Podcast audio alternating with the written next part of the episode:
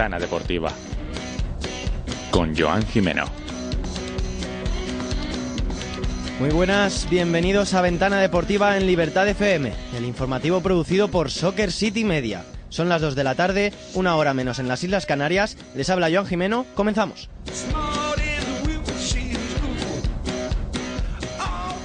Hoy es miércoles 12 de septiembre, vamos ya con los titulares de hoy.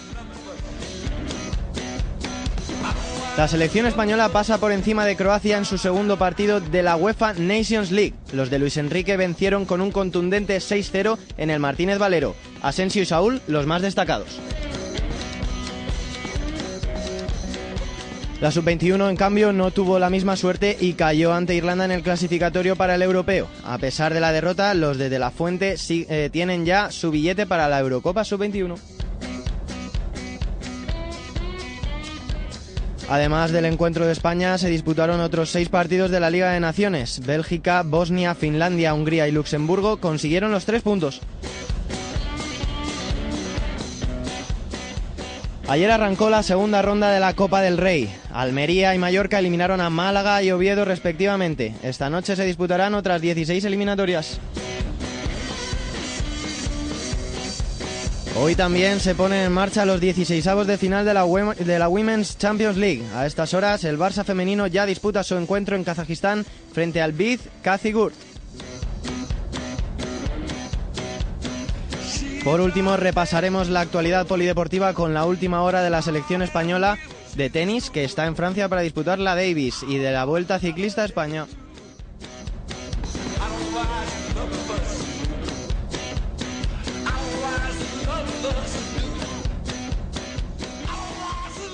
Ventana Deportiva.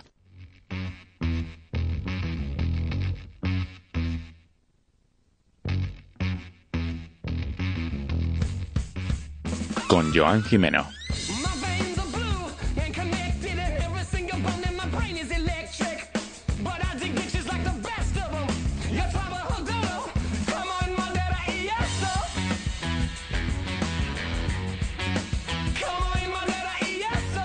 Hoy como tema del día vamos a hablar de la Premier League porque este fin de semana ya vuelven las competiciones ligueras y no tengo a otro que a Nacho González, periodista de La Media Inglesa. Muy buenas Nacho. ¿Qué tal? ¿Cómo estás? Encantado de estar aquí. Encantados nosotros de tenerte aquí con nosotros en Ventana, en Ventana Deportiva. Y bueno, Nacho, para comenzar te pregunto por el City de Guardiola. Otro año más eh, parece el favorito para llevarse la Premier, con una defensa con muchos millones, un centro del campo con mucha clase y arriba mucha pólvora. ¿Qué sensaciones te da? Sí, el Manchester City es el rival a batir, está claro, no solo por la liga que defiende como vigente campeón, sino también por su estilo, porque es un equipo que domina todos los partidos y reduce siempre al mínimo la posibilidad de victoria, sobre todo de los equipos de la zona media-baja de la tabla. Este año no han empezado con tanta fluidez como la que nos tenían acostumbrados el año pasado y hay que tener en cuenta que la baja de De Bruyne pues va a condicionar al equipo durante al menos un par de meses. Pero desde luego son el rival a batir, eso seguro. Bueno, eh, de Manchester City pasó a Manchester United, que de momento no convence. Tan solo dos victorias y dos derrotas eh, bastante duras. ¿Crees que Mourinho dará con la tecla?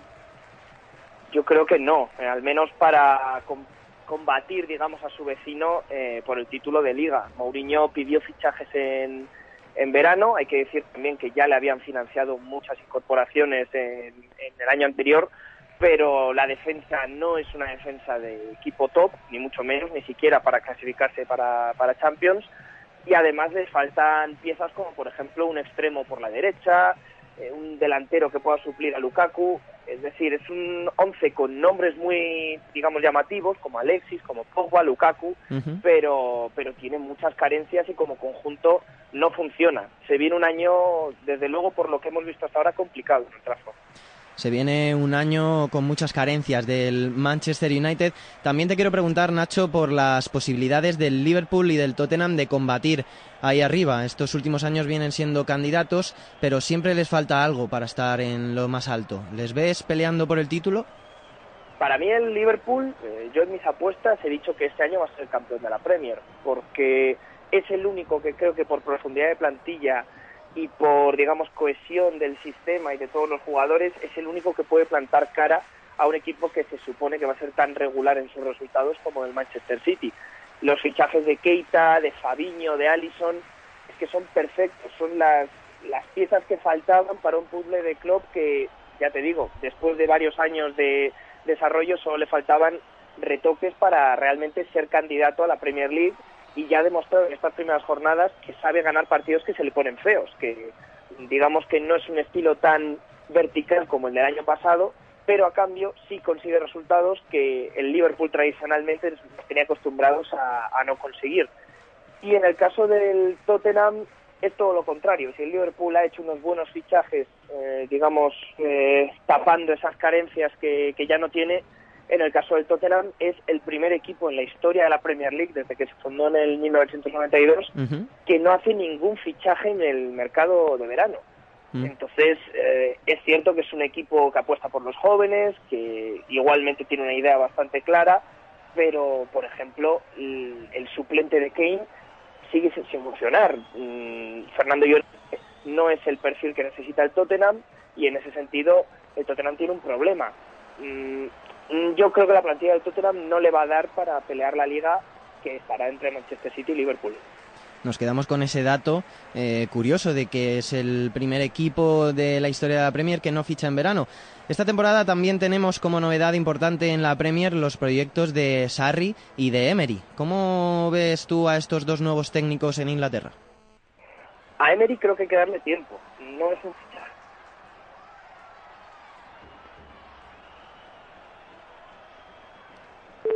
Bueno, pues eh, cortamos aquí la comunicación con Nacho González. Eh, veremos a ver si podemos eh, reconectar de nuevo con él y terminar esta entrevista.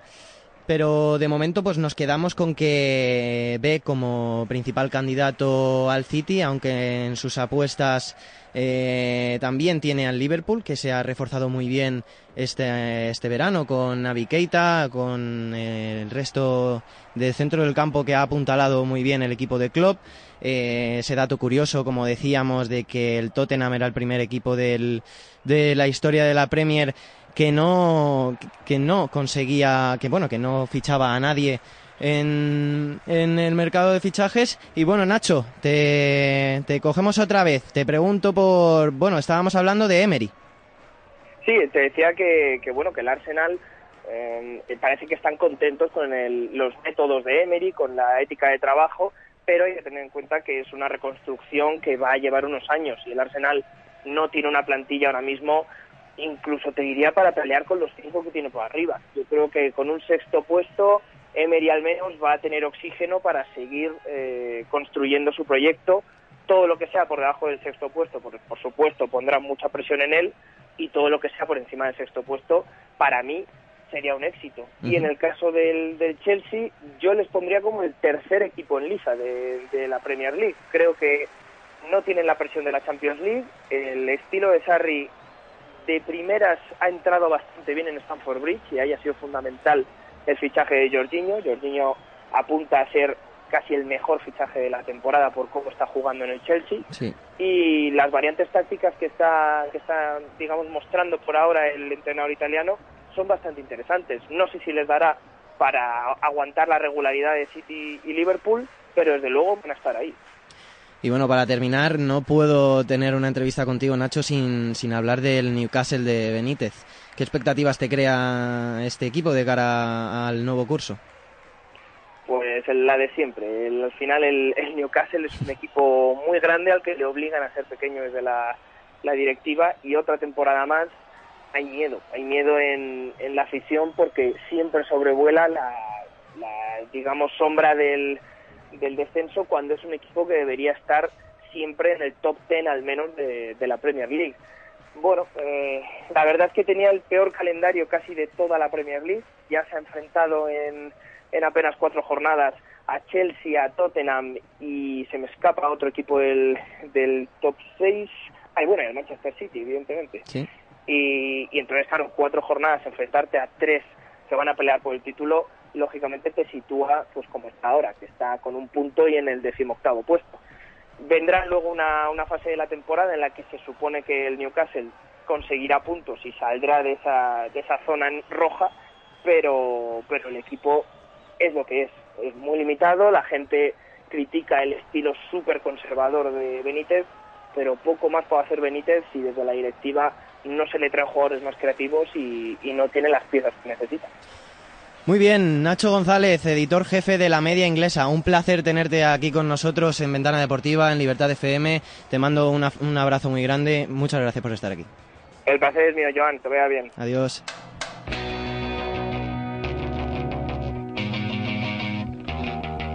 Ventana Deportiva. Con Joan Jimeno. Anoche la selección española le dio un auténtico repaso a Croacia en un recital de fútbol. Actuaciones individuales destacables, un reseteo anímico. Esta es la nueva España de Luis Enrique. Hablamos ya de ello con Miguel Delgado. Muy buenas.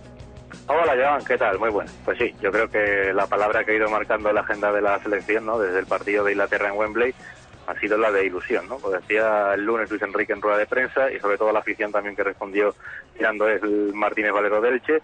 Pero luego, bueno, por ir un poco más allá, yo no creo que la gente entendiendo las expectativas que sí que levanta la nueva roja del Lucho, se esperase un 6-0, ¿no? A la subcampeona del mundo. Para nada. A mí me gusta leer la crónica que hacemos los medios después de esta serie de partidos y me quedo con dos titulares que sí que mm, para mí dan a entender muy bien lo que ha sido el devenir del encuentro. ¿no? Por ejemplo, que titulaba con la daga de Elche y el país Asensio exorciza el demonio de Moscú. La daga, en ese titular de Bishoker, yo creo que vale el juego de palabras porque la selección se mostró muy vertical en el juego ofensivo, simplemente tres, cuatro pases para alcanzar los tres cuartos campo, los tres cuartas partes de, campo rival, ¿no? No con tanto juego al espacio, salvo Rodrigo que sí que se afianza como un jugador realmente interesante, un nueve muy móvil que es muy difícil de cubrir, ¿no? Y que además ayuda a crear huecos que pueda aprovechar otro de los que ha sido los grandes nombres propios de esta concentración, como es Saúl, pero sí, volviendo a la idea de antes, un juego más rápido, no más dinámico. Te acordarás seguro de, de las retransmisiones que hacíamos en el Mundial, ¿no? Sí, hombre. Las retransmisiones que hacíamos de, de la selección española. Ese juego predecible, ¿no? Del que nos dejábamos de la selección y Luis Enrique, sin duda, lo que ha hecho ha sido meterle no solo una, sino yo creo que un par de marchas, ¿no? no Sí, se más nota. a, a la, a la selección, ¿no? Y el otro titular, que sirve de comparatoria con Rusia, el de Asensio Exorciza, también señala el gran partido de, de Asensio, ¿no?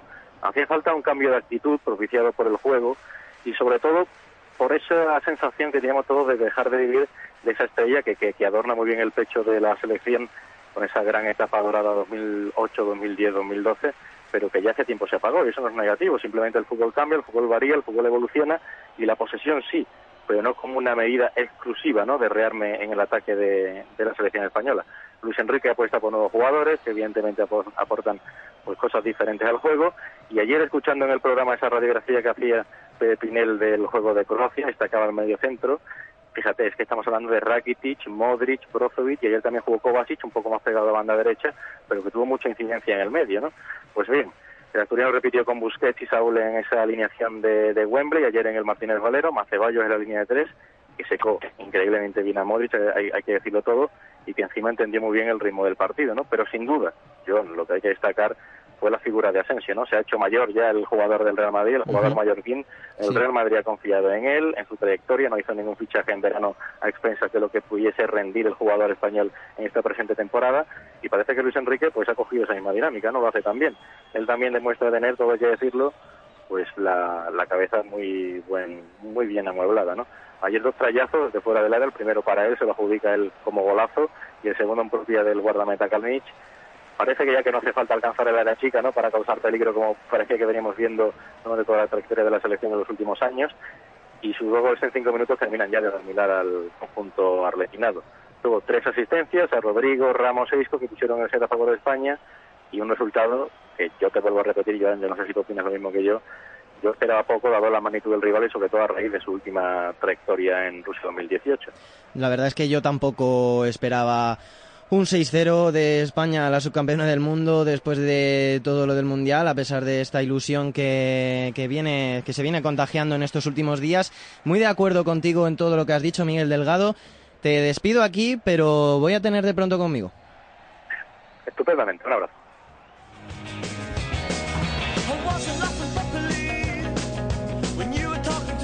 Además del España-Croacia, hubo más partidos de la Liga de Naciones. Nos lo cuenta José Rodríguez. Muy buenas. Muy buenas, Joan. Pues sí hubo más partidos, por ejemplo, en la Liga A, en la que Bélgica ganó por 0 a 3 a Islandia, una Islandia que ha cambiado mucho con el cambio de entrenador. Marcó Hazard de penalti, que lleva en los últimos 40 partidos con la selección 21 goles y 17 asistencias, y doblete de Lukaku muy pillo ante los errores de Islandia en la parte de atrás.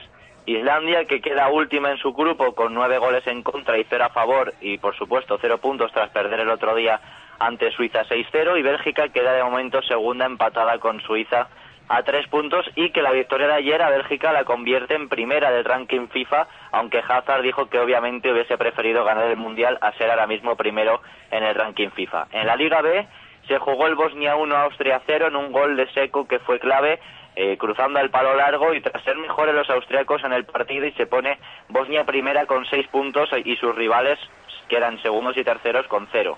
En la Liga C se jugó el Finlandia 1, Estonia 0, en el que Puki otra vez, como contra Irlanda del Norte, fue clave con su gol y el ex del Sevilla ha marcado los dos goles de la victoria. Se queda en Finlandia primera en su grupo con seis puntos al haber ganado los dos partidos y le siguen tanto Hungría como Grecia con tres puntos. Hungría que ganó ayer a la propia, a la propia selección helena con un gol de Sayay y Krenheisler contrarrestando el gol de Manolas para los griegos. Y en la Liga D, Moldavia y Bielorrusia empataron a cero, que este resultado da ventaja a una Luxemburgo que se queda líder de grupo tras ganar 0 a 3 a San Marino en el día de ayer. Marcó Chanot, el compañero de David Villa en el New York City, y Sinani, el héroe del Dudelands que está en Europa League. También se jugaron más amistosos en el que Inglaterra ganó 1-0 a Suiza con un gol de Marcus Rashford, Polonia empató a 1 con Irlanda y en América Colombia y Argentina empataron a 0 en un 11 revolucionado de Scaloni con Icardi, Meza y compañía. Brasil ganó 5 a 0 a El Salvador con dos goles de Richarlison en su segundo partido con la selección. Marcaron también Marquinhos, Neymar y Coutinho y Estados Unidos que ganó 1-0 a México en anoche, pero que se hizo el partido más famoso por el insulto de Miasga a Diego Lainez por su altura. Pues nada, hasta aquí termina, hasta aquí dejamos, aquí dejamos la información internacional. Eh, muchas gracias, José Rodríguez. Eh, te saludamos. Un abrazo, Joan. Chao. Libertad FM, la radio para todos.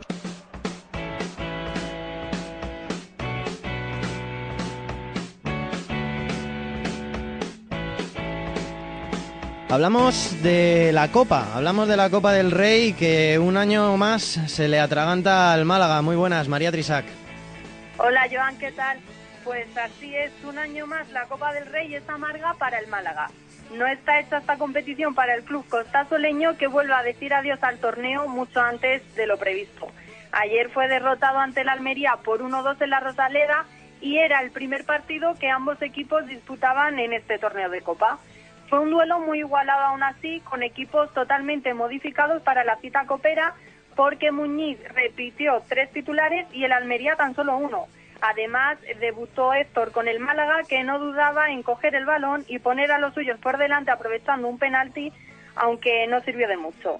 Hubo revolución en ambas alineaciones también, pero los cambios, sobre todo la entrada de Secou, le cantaron la balanza a favor de una Almería que puso muchas más ganas que el Málaga por seguir vivo en Copa. El Almería. Un partido.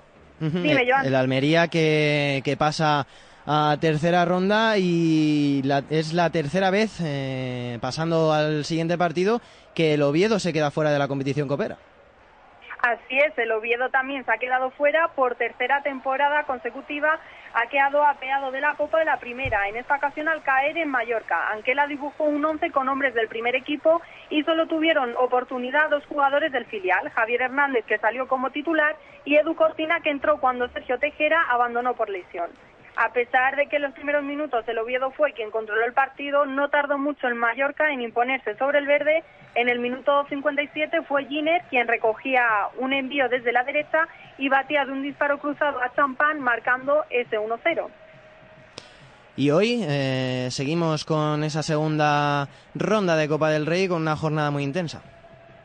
Pues jornada muy intensa, se van a acumular muchos partidos. Te voy comentando, a las seis se enfrentarán Ebro Real Murcia, a las siete y media Ontillén Real Jaén y a las ocho ya empiezan a coincidir partidos. Estará el Alcorcón Extremadura, Lleida Compostela, Osasuna Reus y UCAM Murcia Racing de Santander. A las ocho y media Calahorra Castellón, Cultural Leonesa Fuenlabrada, Sant Andreu Guernica. A las 9 menos cuarto, Lorca Unionistas, Melilla Tudelano, Villanovense Badalona. A las 9, Cartagena, Unión Deportiva Logroñés, Real Zaragoza, Deportivo La Coruña. Y ya acaba la jornada a las 10 de la noche con el Córdoba Nastic y Tenerife Cádiz. Estaremos pendientes y lo repasaremos mañana aquí en Ventana Deportiva. Muchas gracias, María. Un abrazo.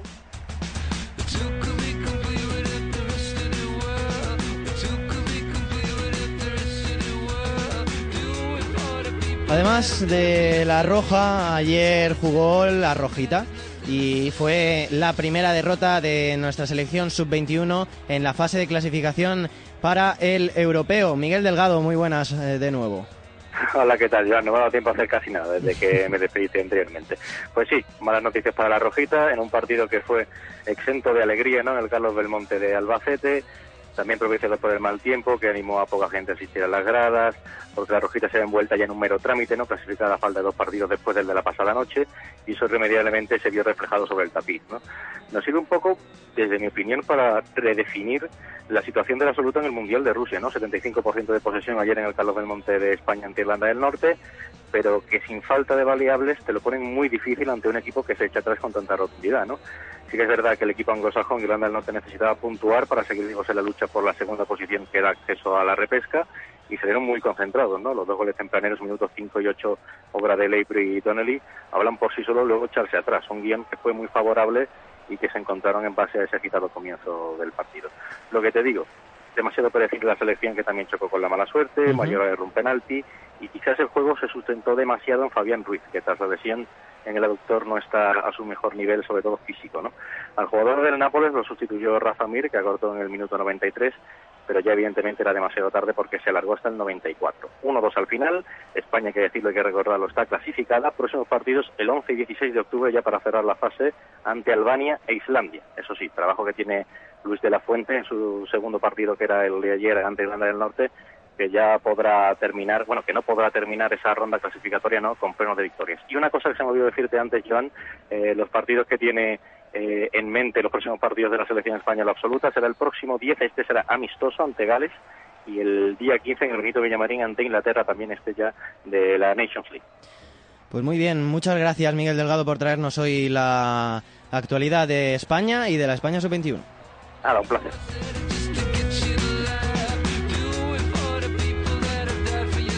Hoy da comienzo la UEFA Women's Champions League, ahora sí lo digo bien, la máxima competición europea de fútbol femenino. Para hablar de ello tenemos a Marcos González, muy buenas. ¿Qué tal, Joan? Efectivamente, hoy ha comenzado esa UEFA Women's Champions League y con malas noticias ¿eh? para lo que es el fútbol español. Minutos 63 de partido, Kazigur de Kazajistán 3, Fútbol Club Barcelona 0. Espectacular resultados que se está produciendo, Joan, en esta en la ida de lo que es el partido. Todavía la verdad que, bueno, pues tenemos que confiar en que el Barça, uno de los equipos pues, más potentes de esta competición, eh, será capaz de dar la vuelta al partido en el mini estadio pero de momento no sé si el viaje, no sé qué es exactamente este viaje tan largo, ¿no? Que no están acostumbrados a hacerlo, eh, les está pasando factura, Joan, ante un equipo kazajo que de momento les está ganando y, y bien, 3 a 0, como comentaba. El resto de partidos, eh, hoy hay un montón, la mayoría de ellos, para mañana creo que solo quedan cuatro. Eh, pues está jugando ya también otro partido, minuto 22, Riyazan eh, de Rusia 0, Rosengar 0. En el Rosengar eh, da la casualidad que tenemos una jugadora española internacional en la selección absoluta, como es Celia Jiménez, eh, que después de su aventura en Estados Unidos se ha venido al Rosengar, uno de los clubes más potentes, como es eh, de- en Europa este eh, equipo sueco.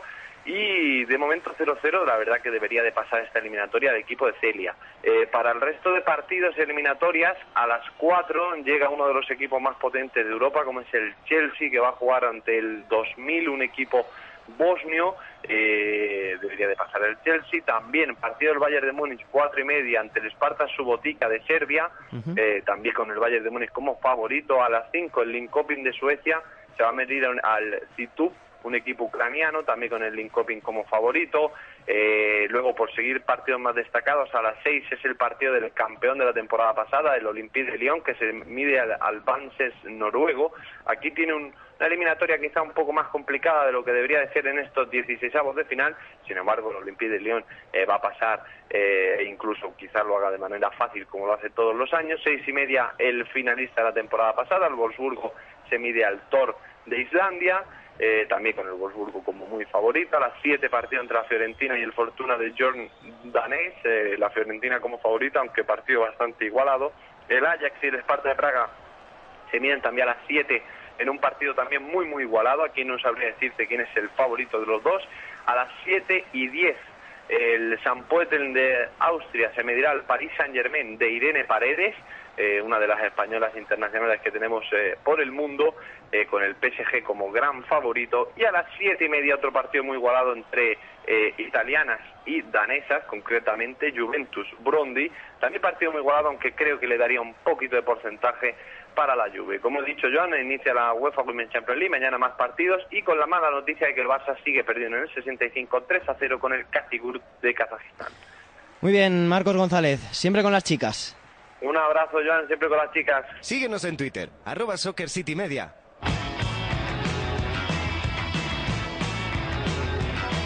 Hablamos de distintas noticias de primera división. Por un lado, eh, el Athletic que sigue engordando la lista de lesionados de cara al partido ante, e, ante.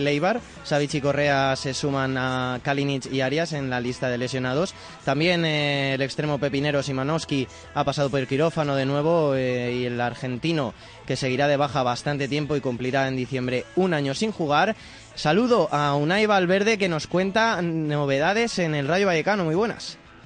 Hola Joan, ¿qué tal? Pues sí, el Rayo tiene buenas noticias por fin. Ha renovado a uno de sus pilares del ascenso, Alex Moreno, de 25 años. Eh, seguirá vistiendo con la franja hasta 2021, ya que su contrato vencía en 2019 y ya tenía bastantes pretendientes por detrás. Y bueno, eh, el Rayo que tiene bastantes problemas con el estadio y es eh, otro que tiene problemas con, con su estadio, es la Real, con movimiento en la enfermería. Pues sí, eh, bueno, más que problemas ahora son un poco ilusión y alegría en Donosti, pero sí, eh, parece que la mira un tuerto a Garitano. Eh, ya ha caído lesionado y estará otros dos meses de baja. Y Sandro, que también salió del entrenamiento de ayer con bastantes molestias y se le ha diagnosticado un esguince leve en el tobillo que dejan interrogante su participación en el partido del sábado. Y a pesar de eso, Anoeta tendrá un ambiente ilusionante, histórico, eh, para recibir al Barça en el primer partido del nuevo Anoeta, con lleno hasta la bandera, todo de socios de la Real, ya que no pondrán entradas a la venta, así que se espera un partidazo en Anoeta. Seguro que sí. Unai Valverde, muchas gracias. Vale, hasta mañana. Para ir finalizando, eh, hablamos de polideportivo, dejamos de lado el fútbol. En, tenis, la polémica con Serena Williams sigue viva.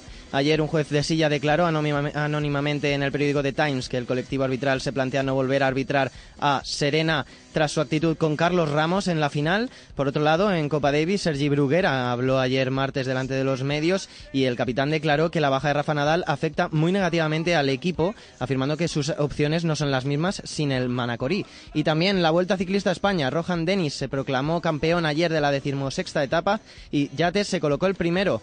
Y eh, hoy la decimoséptima etapa, desde Quecho hasta Balcón de Vizcaya.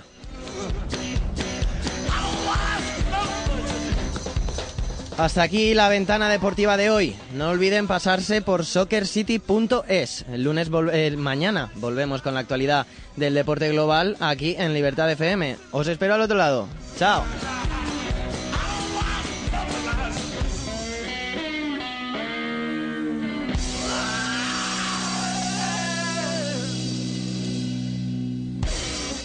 Ventana Deportiva con Joan Jimeno.